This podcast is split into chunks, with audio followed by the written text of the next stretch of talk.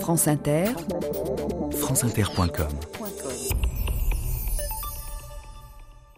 Bonjour, à la suite des réactions provoquées par la publication des caricatures de Mahomet en février 2006 et pour mieux en comprendre les causes, Mahomet et la naissance de l'islam.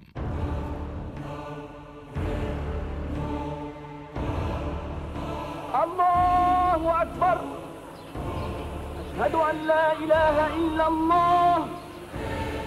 أشهد أن لا إله إلا الله أشهد أن محمدا رسول الله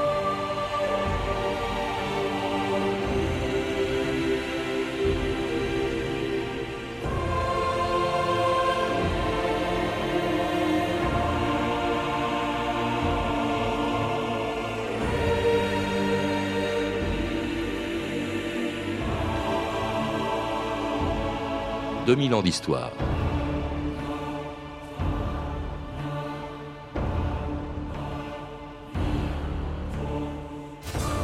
En 622, à Médine, le premier muezzin de l'histoire lançait devant une poignée de bédouins un appel à la prière que l'on peut entendre aujourd'hui dans toutes les mosquées du monde. Il n'y a de Dieu que Dieu et Mahomet est le messager de Dieu. Mais en cette année 622, la première du calendrier musulman, personne ne pouvait imaginer qu'au cœur d'une des régions les plus désertiques du monde, une nouvelle religion était en train de naître. Personne ne pouvait imaginer non plus que 14 siècles plus tard, la publication de caricatures de Mahomet dans quelques journaux occidentaux allait creuser le fossé qui sépare aujourd'hui les trois plus grandes religions monothéistes de l'histoire. France Inter, un reportage d'Alexis de Lafontaine, le 11 février 2006.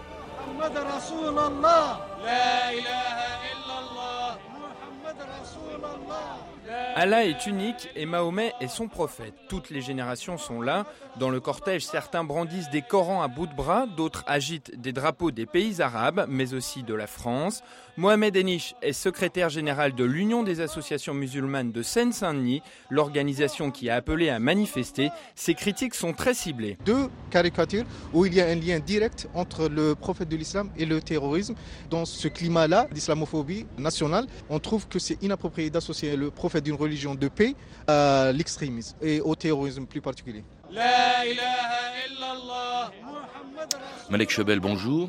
Bonjour. C'était à Paris une manifestation protestant contre la publication de caricatures de Mahomet ou Mohamed, comme le disent les, les musulmans. Qu'est-ce que le spécialiste de l'islam que vous êtes euh, et qui a été, qui a vécu aussi euh, justement dans la religion euh, musulmane, qu'est-ce que vous pensez justement de, de cette polémique? Est-ce que c'est parce que de, les caricatures, parce que dans ces caricatures Mahomet était assimilé au terrorisme qu'il fallait s'en indigner, ou de façon plus générale parce que euh, l'islam interdit toute représentation du visage du prophète, même si ce n'est pas une caricature.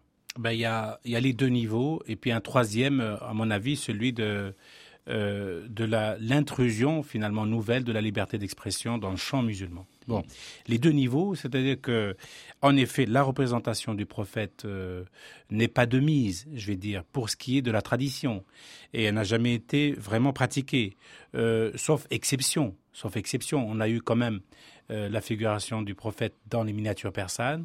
On les a eues il y a un an ou deux ici en France sans que ça n'ait jamais occasionné quoi que ce soit, notamment dans, dans un spécial du Point et dans un spécial d'Historia. On a eu, quand, il a, quand il fallait montrer les prophètes, il fallait bien que le, la, la, case du prophète euh, Mohammed soit, soit identifiée. Donc on l'a vu à, à, maintes reprises, mais il n'y a pas eu l'association avec euh, la bombe dégoupillée. C'est ça, c'est le, le, quiproquo qui a provoqué toute cette, euh, toute cette réaction. Il faut savoir que d'ailleurs ce problème de représentation d'un prophète ou même de, de Dieu, dans le cas du christianisme par exemple ou du, ou du judaïsme, ça a toujours posé valable. problème. Hein. C'est valable dans toutes les grandes religion. Et je dirais même, si c'était Dieu qui avait été représenté, je vais vous dire là quelque chose de nouveau, si ça avait été Dieu qui avait été représenté, je pense que les musulmans ne s'en seraient pas offusqués autant. Mmh. Alors c'est une polémique à propos de Mohamed, d'un homme dont on sait finalement assez peu de choses, sinon qu'il est né euh, à la fin du VIe siècle, en 571 dit-on, euh, à, la Mecque, dans une grande famille, euh, dans une tribu importante, les Koraïchites, qu'il a ensuite conduit des, pendant des années des caravanes dans le désert, que sa première femme, Khadija, était plus âgée que lui, mais en fait le peu de choses que l'on sait, on le sait à travers des textes qui ont été écrits écrit très longtemps euh, après sa mort. C'est ce que nous rappelle un auditeur dans une question qu'il nous a posée euh, par courriel. Euh, il y a quels sont ces textes? C'est pas le Coran, hein, qui est la parole divine, on en parlera, mais c'est la Syrah, c'est-à-dire la vie de Mahomet, qui a été écrit, je crois, au 8e siècle. Les hadiths aussi, les dits du prophète. Est-ce que c'est fiable des textes écrits plusieurs années, voire plusieurs siècles après la mort de Mahomet? Alors, pour les musulmans, c'est euh, d'une fiabilité extrême. Alors, pour eux, pour les musulmans donc croyants, ils estiment que euh, c'est-à-dire la chaîne de vérification qui permet à une parole du prophète d'être transmise, est extrêmement contrôlée. C'est-à-dire qu'on ne prend que les gens fiables, que les gens d'une certaine euh, sagesse, d'une certaine connaissance et identifiés socialement. Et donc, essayer de, je dirais, de, de mettre à disciple. La transmission se fait comme ça.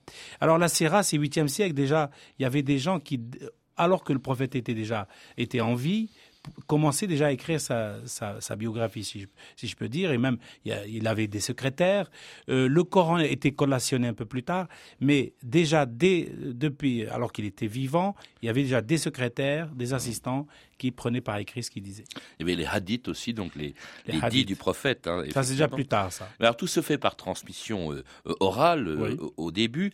Et alors, dans un contexte, je voudrais qu'on rappelle, il y a une question qu'on se pose rarement, Malek Shebel, qui est pourtant importante. L'islam, cette religion nouvelle, n'est pas née de rien. Elle est née dans une région qui était donc l'Arabie, où se pratiquaient déjà des religions, dont celle, je suppose, de Mahomet. Avant d'être le prophète des musulmans, quelle était l'environnement religieux dans lequel il vivait. Il y avait des chrétiens, il y avait des juifs, notamment une grande communauté juive à Médine. Oui, alors il y avait des chrétiens, des juifs, il y avait des, païens, des polythéistes, il y avait des, des sans religions, il y avait beaucoup d'étrangers, beaucoup de passages. Euh, c'est un paysage, un environnement très complexe au niveau de la croyance, parce que ce sont des croyances plus, plus ou moins euh, appauvries, je vais dire globalement, aussi bien les croyances juives que les croyances euh, chrétiennes. Je vous rappelle que ce sont surtout les chrétiens qui ont été pourchassés par Byzance, qui sont allés se réfugier dans les oasis de, l'Arabie. C'est chrétiens monophysites. Donc, vous voyez, nous avons affaire donc à, un panel de, de peuplades, de tribus, de croyances qui étaient très riches, mais en même temps le polythéisme dominait.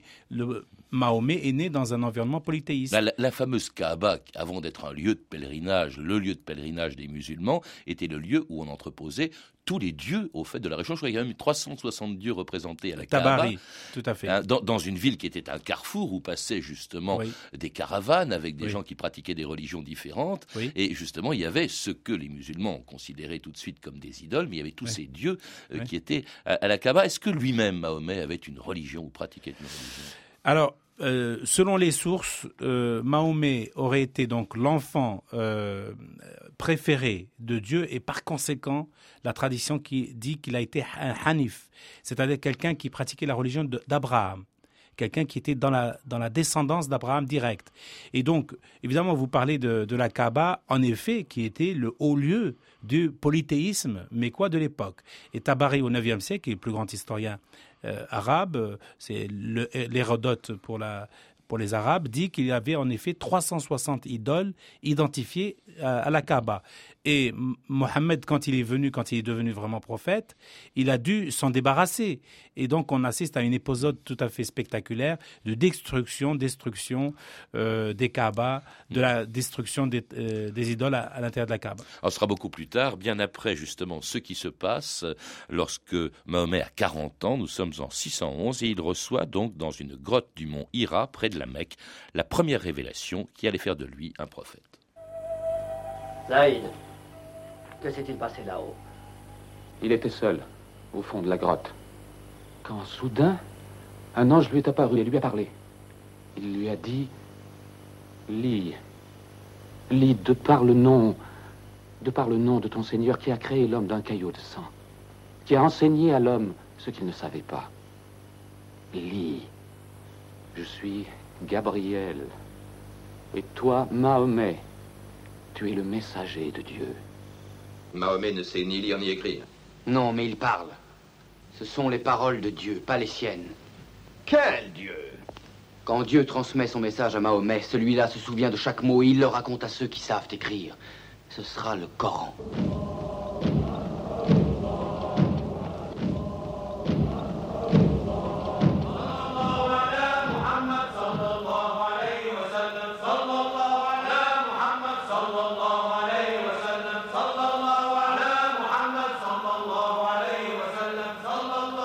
C'était l'extrait d'un très beau film de 1976, Le message de Mustapha Akkad, un film dans lequel, au passage, d'ailleurs, on ne voit jamais le visage de Mahomet, on n'entend pas euh, sa On voix. voit sa. Hein, C'était, c'est un de ses proches, on vient de l'entendre, qui raconte donc au Mécois cette révélation de l'ange Gabriel qui annonce à Mohamed, euh, à Mahomet euh, que en 611 il est le prophète au fond.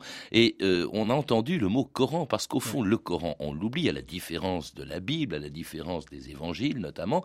C'est pas récit, c'est la parole de Dieu lui-même. Tout à fait. Alors, Coran, de l'arabe Qur'an, qui veut tout à la fois dire évidemment récit, euh, appel, récitation, chant. Ce sont toutes ces notions-là complexes qui rendent. Il y a même euh, euh, André Chouraki, quand il traduit le Coran, il met en sous-titre l'appel.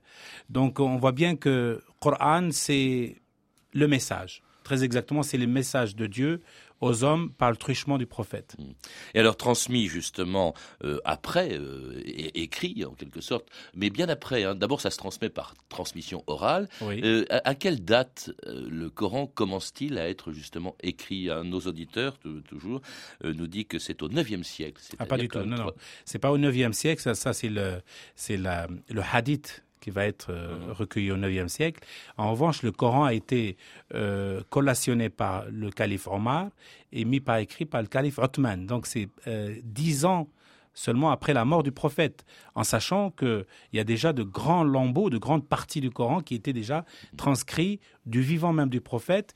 Et ce qu'il ne faut pas oublier, et ça c'est ce que peut-être nos auditeurs ne savent pas, c'est qu'il y avait un corps euh, de professionnels qui apprenaient par cœur le Coran. C'était un corps, on les appelait les Hafaz, ils apprenaient par cœur le Coran, et quand après la mort du prophète, les guerres musulmanes ont commencé à décimer toute cette partie-là du corps des professionnels du Coran, les gens qui l'apprenaient par cœur, c'est là que la nécessité de le mettre par écrit était devenue impérieuse. Et donc, c'est quelques années seulement après la mort du prophète. Alors Coran, parole de Dieu, euh, euh, Mahomet, prophète justement, euh, comme l'étaient d'ailleurs avant lui d'autres prophètes que reconnaît l'islam, Adam, Noé, Abraham, vous le disiez, Malek Shebel, Moïse, Jésus. Qu'est-ce que le David, ouais. tous, tous. De- Alors justement, qu'est-ce que le message, ce message, apporte de plus et de différent par rapport à celui des prédécesseurs de Mahomet? Je crois qu'il met l'accent euh, en particulier sur le monothéisme. Je crois que la grandeur. Mais ça, de- c'était déjà le cas Bien- du christianisme et du judaïsme. Oui, mais euh, alors il faut voir les choses du côté de l'Arabie. Nous sommes au 7e siècle. En Arabie, un peu coupé du monde, hein, il faut bien admettre, avec Byzance qui était au nord et euh, le reste était polythéiste. Donc euh, le Coran vient donc dans un désert et il apporte un monothéisme face à un polythéisme tr- très offensif. Donc, il apporte une certaine abstraction. C'est que, on- pour le coup, on assiste là non plus à des divinités horizontales, c'est que c'est un totem, c'est un arbre, mais là, c'est un Dieu abstrait qui est au-dessus Oui, des mais, mondes. mais par rapport au christianisme, par rapport au judaïsme, quelle différence? La différence est que, vu du côté musulman, euh, le judaïsme et le christianisme se sont appauvris sur le temps. Et que les juifs même et les chrétiens ont oublié le message divin de leur propre prophète. Et que Mahomet est venu pour rappeler tout simplement à ces divers peuples, juifs, chrétiens, mais aussi nouveaux convertis à l'islam, les musulmans, qu'il y a un grand Dieu et il faut le vénérer, y compris à travers les prophètes du judaïsme et du christianisme. Alors ce message de, de Mahomet, il passe pas très bien hein, au Non. début. Euh, en fait, il ne convertit que son entourage immédiat, Une minorité, oui. quelques dizaines à peine de, des pro- de ce qui deviendront les, les premiers euh, musulmans. Euh, il va même, Mahomet, dresser contre lui la majorité des habitants de, de la Mecque qui vont l'obliger donc à, à partir, à se réfugier plus au nord, à, à Médine, où il part en exil en, en 610. 622, 622 qui est la première année du calendrier musulman. Pourquoi est-ce 622 l'exil, l'égir justement, hein, c'est ça que je veux dire. Oui. Hein, pourquoi c'est l'égir, le départ vers Médine, et non pas la révélation qui est la première année de l'islam? Oui, parce que d'abord, Hijra veut dire émigration. En effet, c'est à partir du moment où il a émigré de la Mecque, qui lui est devenue hostile, vers Médine, qui l'accueillait, que la naissance effective de la communauté musulmane, que là on assiste à, la naissance d'une cité-État. C'est là que s'organise le dogme. C'est là que euh, le prophète va prendre toutes les décisions administratives. Donc, et on, et on fait partir le calendrier musulman à la, de Médine en 622 plutôt que, plutôt que, euh, que de la Mecque parce que euh, la religion se constituant, c'était pas encore très sûr.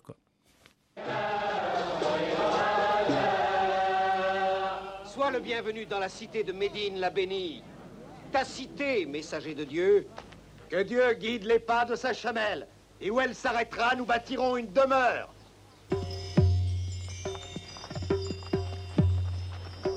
Ici, nous allons bâtir la maison du prophète. Et aussi notre premier lieu de réunion où nous pourrons prier.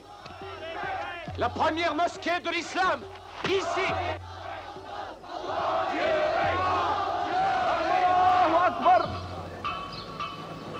الله أكبر. أشهد أن لا إله إلا الله. أشهد أن لا إله إلا الله. أشهد أن محمد رسول الله. أشهد أن محمد رسول الله. Et c'était donc le premier appel à la prière du premier muezzin de, de l'islam, Malek Shebel, qui était un esclave. Il s'appelle Bilal. Il est éthiopien à l'origine, en effet. C'est le premier black euh, qui accède à cette fonction euh, très symbolique et très imminente. Et c'est par là que l'islam, justement, parle au monde et à l'univers. C'est qu'il dit c'est une religion euh, égalitariste. Il n'y a pas de noir, il n'y a pas de blanc, il n'y a pas de riche, il n'y a pas de pauvre. Les femmes et les hommes sont tous considérés de la même manière vis-à-vis de Dieu. C'est par leurs actes que euh, ils sont évalués. Et donc c'est en cela, les gens ne comprennent pas la capacité de démocratique, si je puis dire, euh, et universelle. C'est ça, d'ailleurs, c'est là-dessus que les gens qui parlent des droits de l'homme musulmans se fondent pour dire que l'islam est une religion des droits de l'homme. Et donc Bilal premier blague de, de l'histoire qui monte au-dessus de la maison du prophète et qui appelle à la prière pour la première fois. Alors la prière qui est euh, une des, un des cinq piliers, une des cinq obligations justement de, ce que, de ces musulmans, hein, de cette nouvelle euh, religion. Il y a la profession de foi, la shahada, il n'y a ouais. de Dieu que Dieu. Euh, il y a cette et, prière cinq et... fois par jour, tournée au début, m'avez-vous dit, Malek Shebel, vers Jérusalem, puis vers la Mecque. Oui, pendant deux ans, en effet, la première Qibla, c'est ce qu'on appelle la première Qibla, c'était Jérusalem, Al-Quds.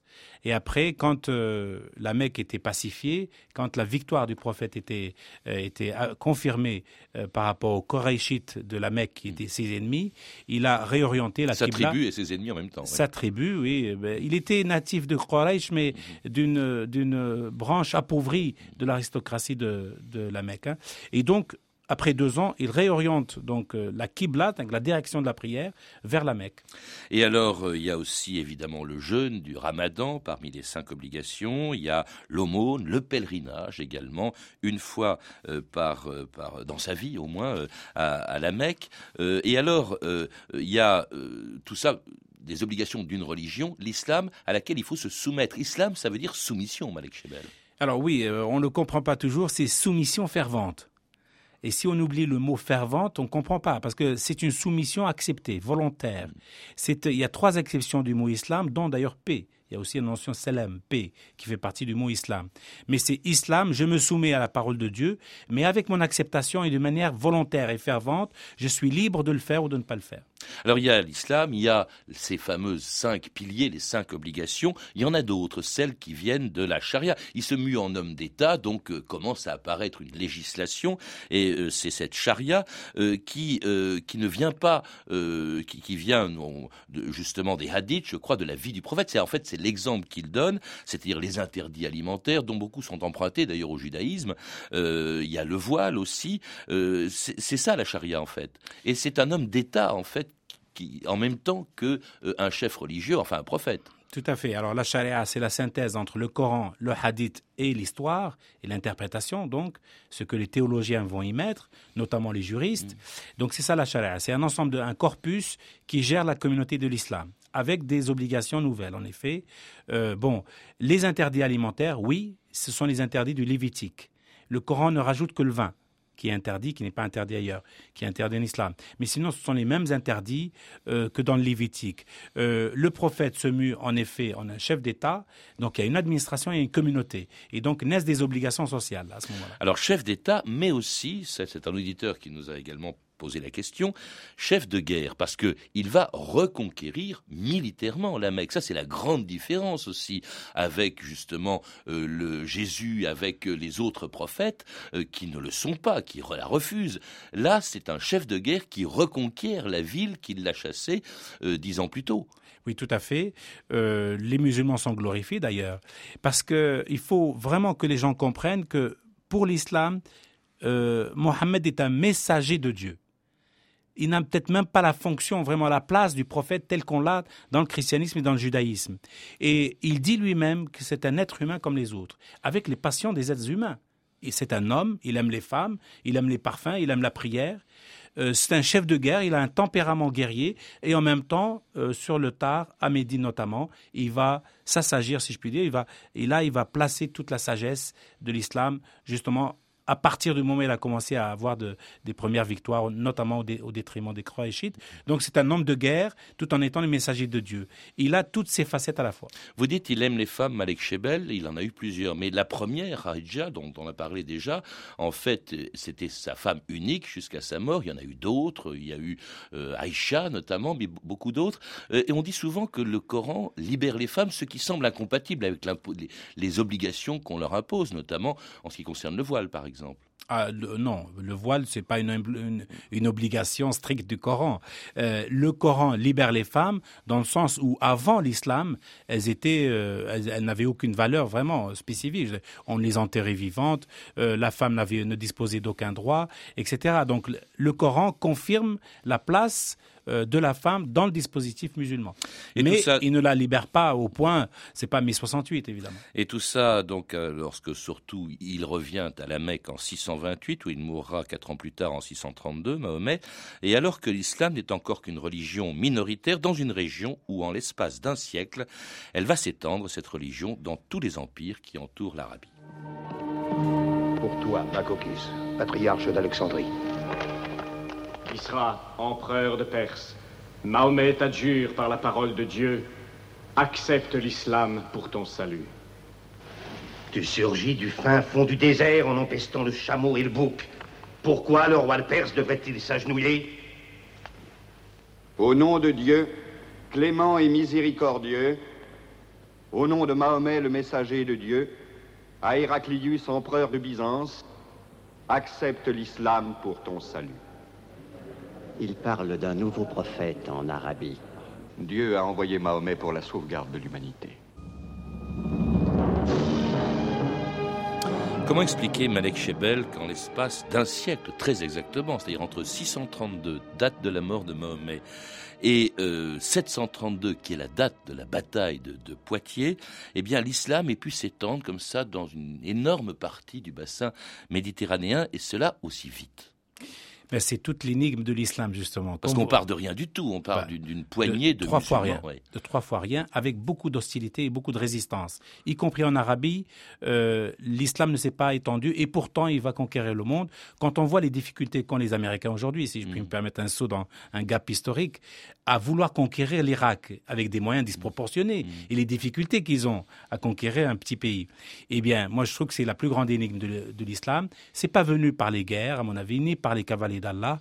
Je pense que c'est venu à des moments où la religion était une demande des populations. Mais il y en avait déjà des religions. Mais alors peut-être étaient-elles divisées, c'est ça? Divisées, euh, plutôt affadies, elles ont, elles n'ont plus euh, beaucoup de, de leurs édiles étaient corrompus. Enfin bon, l'islam venait pour purifier, pour simplifier. C'est toujours le même discours d'ailleurs, pour simplifier des choses anciennes. Alors l'islam lui-même, c'est d'autant plus extraordinaire que l'islam lui-même, très vite après la mort de Mahomet, et pour des raisons de succession, il n'a pas de fils, l'islam lui-même va se diviser, et une division d'ailleurs qui a encore des conséquences, elle aussi aujourd'hui, c'est celle des sunnites et des chiites. Est-ce qu'en deux mots, parce qu'il nous reste très peu de temps, Malik Chebel, vous pouvez nous dire pourquoi cette division, en quoi elle consiste et quelles en sont les conséquences? Non, en deux mots, c'est que nous quittons une période prophétique et nous rentrons dans une période historique.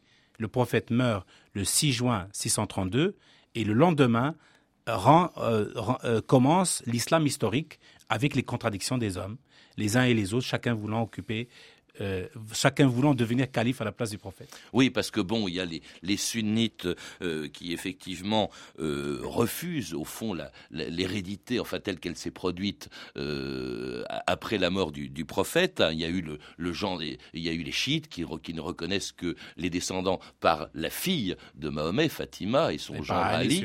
Hein, ça, c'est les chiites, les sunnites. Mais c'est vraiment, on a du mal à comprendre avec ce qui se passe en Irak, justement cette division encore aujourd'hui. Alors la division, elle a été euh, évidemment entretenue par un certain nombre de prédicateurs, euh, de doctrines, un corps de doctrine, des théologiens. Et puis le fait même qu'il soit divisé très tôt a donné lieu à, différentes tendances de l'islam qui n'ont jamais eu le temps de se parler. Et je crois qu'il leur manque euh, un temps de, de parole. C'est pourquoi ils sont très divisés. Et d'un islam dont on a le sentiment parfois qu'il se radicalise, est-ce que l'islamisme est une fatalité de l'islam L'islamisme n'est pas une fatalité. Moi, je trouve que c'est une anomalie récente. Elle date d'un siècle, un siècle et demi. Elle date des Wahhabites, très exactement. Donc, on peut, à mon avis, arriver à, à euh, dépasser, à contourner cette, euh, cette, cette erreur de l'histoire. Un jour, l'islam redeviendra un islam de paix, je pense. Merci, Malek Chebel. Je rappelle plusieurs titres de vos livres justement sur l'islam. L'islam et la raison, publié chez Perrin. Le dictionnaire amoureux de l'islam, édité chez Plomb. Et puis également chez Perrin, un livre que vous venez de publier, une histoire de la circoncision.